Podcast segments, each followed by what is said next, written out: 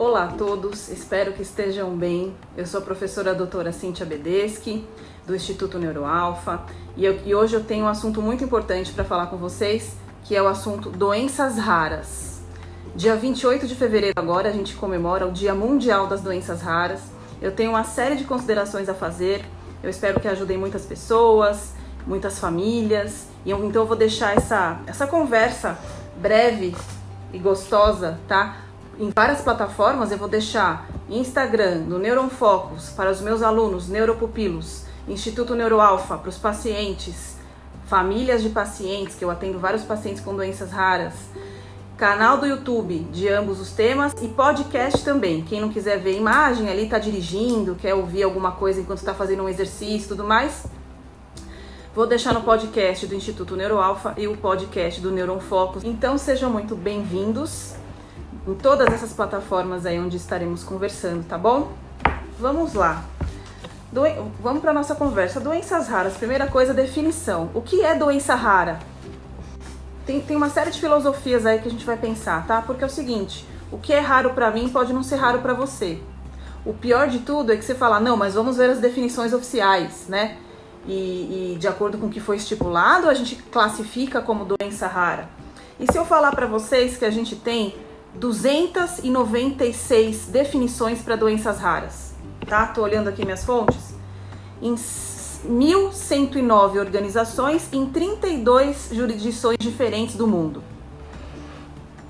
Olha a, a, a complicação que a gente tem em relação à definição. E eu vou explicar por quê. Definição de doença rara a rigor, doença rara é aquela que acomete menos de 200 mil pessoas no país. Tá? Isso foi colocado, postulado em 1983, considerando-se a população dos Estados Unidos na época, que era de 326 milhões. Então a gente tinha uma prevalência de uma em 1.630 pessoas. Ok. Isso depois de alguns anos, né, com o crescimento populacional, a população, por exemplo, dos Estados Unidos foi para 235,8 milhões. E aí a prevalência mudou. A prevalência foi 1 para 1179. Então, o que era raro em 83 deixou de ser raro em alguns anos depois. Então, essa questão da raridade leva-se muito em conta a população de cada local.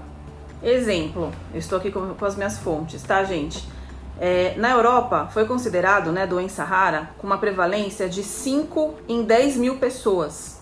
E no Japão, uma prevalência, uma, uma doença que pudesse afetar menos de 50 mil pessoas no país, o que é equivalente a uma em 2.500 pessoas. Então, olha, um, uma doença rara na Europa ou no Japão não é rara nos Estados Unidos, por exemplo. Então, isso, isso gera uma certa confusão em relação à categorização de cada doença. Isso ocorre, tá? A gente tem centenas de definições de doenças raras.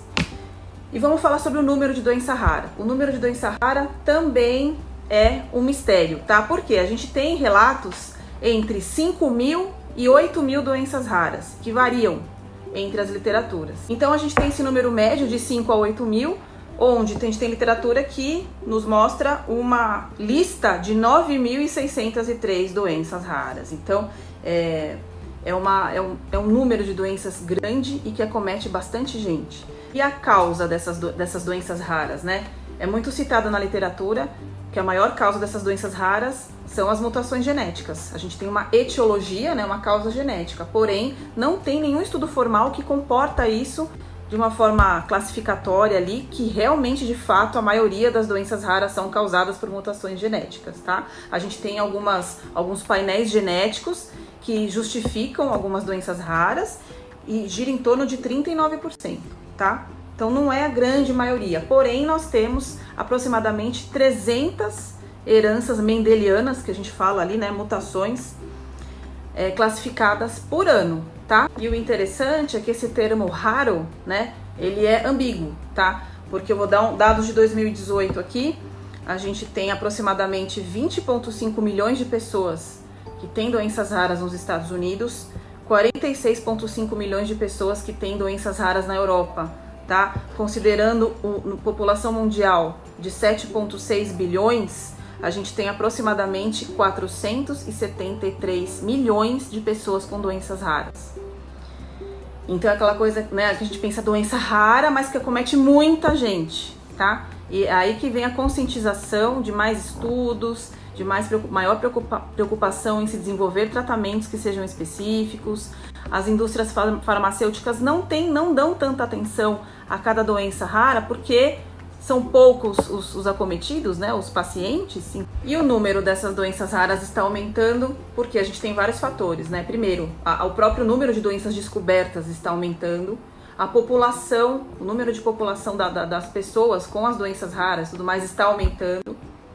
O, o, os cuidados médicos, os serviços médicos estão ficando mais eficientes, então se encontram mais, se encontram-se mais facilmente essas doenças a expectativa de vida está aumentando. Então, assim, os, os diagnósticos, né, os, os mecanismos diagnósticos estão cada vez mais acessíveis, com menor custo e mais evoluídos tecnologicamente falando. Então, essas mutações, essas alterações gênicas são encontradas com maior facilidade, as desordens metabólicas são descobertas com mais facilidade.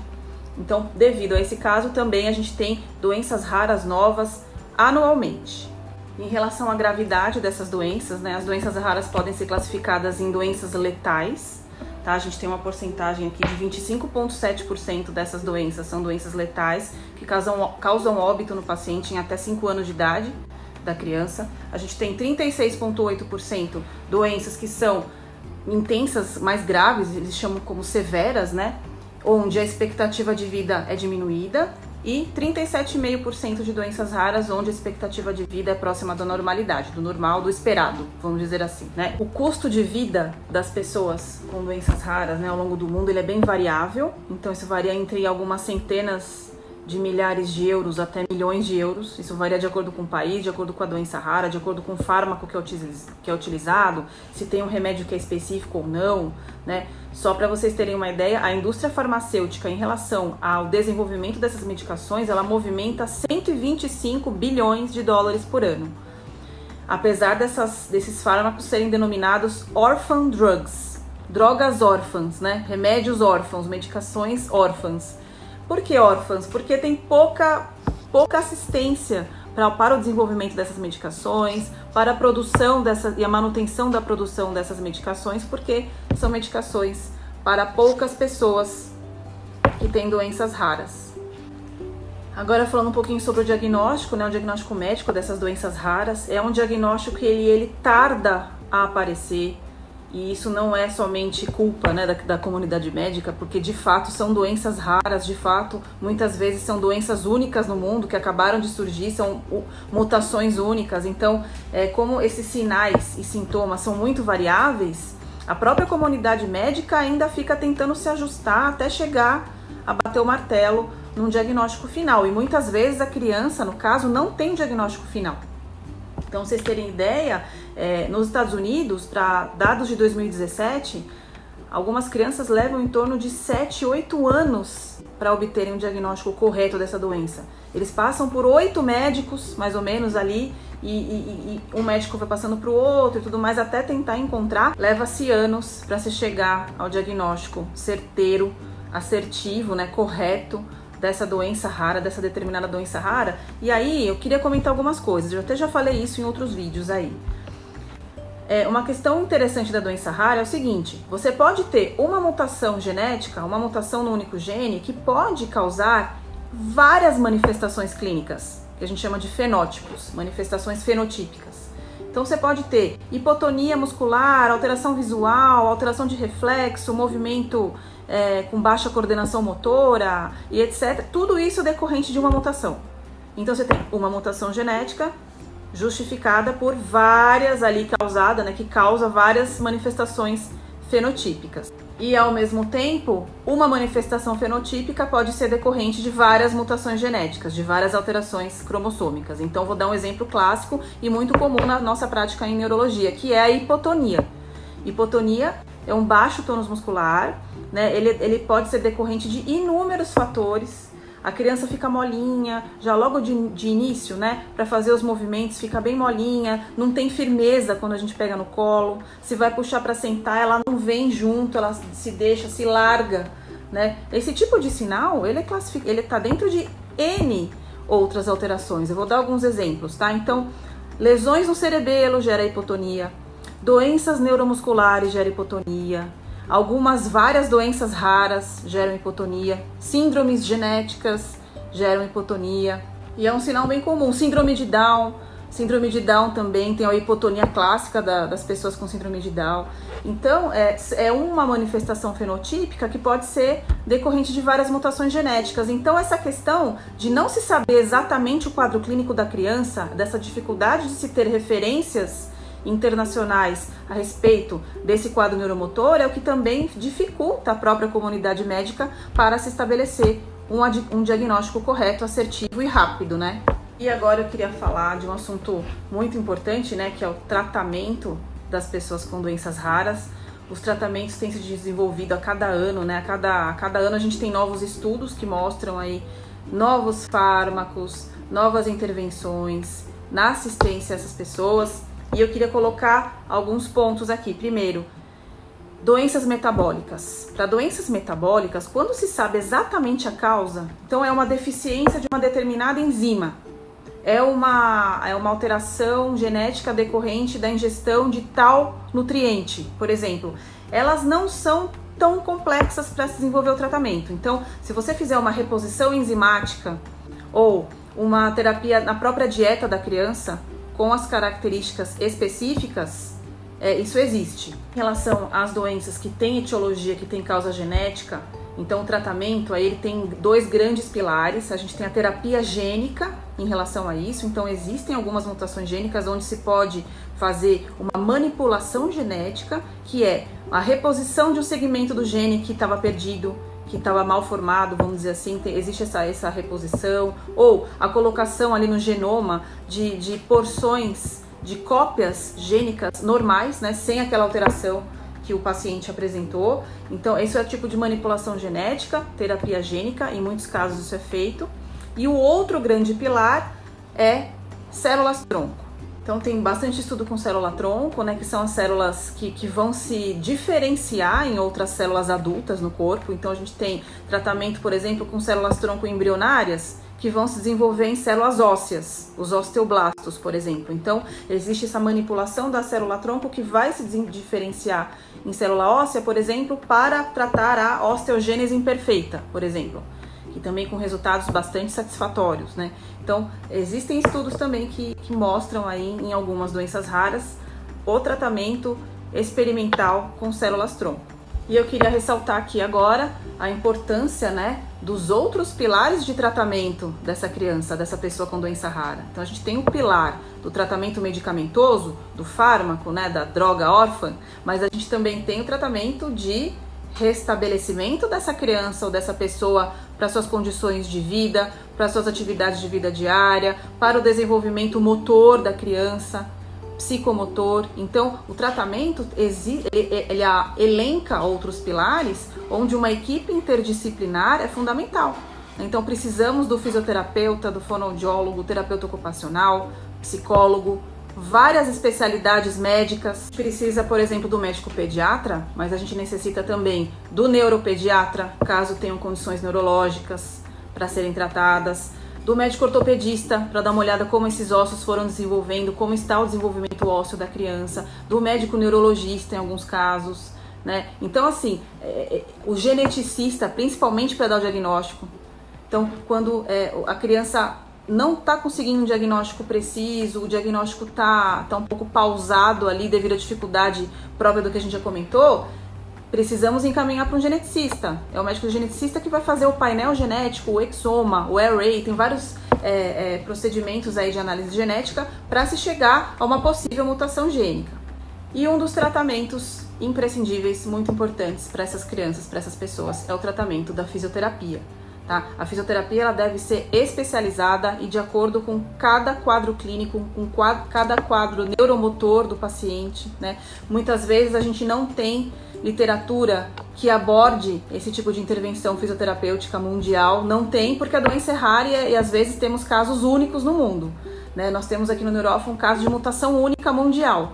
Não havia descrição dessa mutação até pouquíssimo tempo atrás. Então, é, as intervenções são calcadas na melhora funcional da criança, na melhora funcional do paciente. Aqui no NeuroAlfa nós temos um núcleo especializado para pessoas com doenças raras, né? Então, um núcleo de fisioterapia especializada para as pessoas com doenças raras. É, eu tenho um núcleo especial para quem vem de fora, que não é de São Paulo. Então, nós estamos no estado de São Paulo na cidade de Barueri, em Alphaville, e também com uma unidade em São Paulo, mas não são todas as pessoas que, né, que têm acesso fácil a São Paulo e a gente tem um núcleo especializado para quem quer viajar e vir para cá, que é o núcleo Intensive Around. Eu recebo várias crianças de vários estados brasileiros com doenças raras, com mutações gênicas raras, com síndromes neuromusculares e tudo mais, para fazer fisioterapia aqui, tá bom?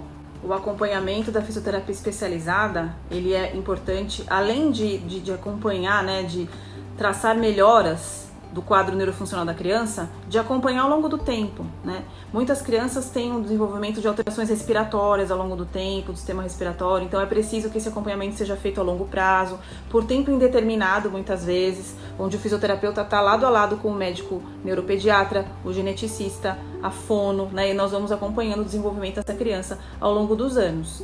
E por último, aqui no nosso bate-papo, né, não menos importante, eu queria deixar algumas fontes aqui de informação em relação a doenças raras. Eu acho que agora com a internet, né, redes sociais, ficou mais fácil das famílias se interconectarem, mesmo que sejam famílias ao redor do mundo aí com essas crianças. E eu vou dar algum exemplo, alguns exemplos aqui.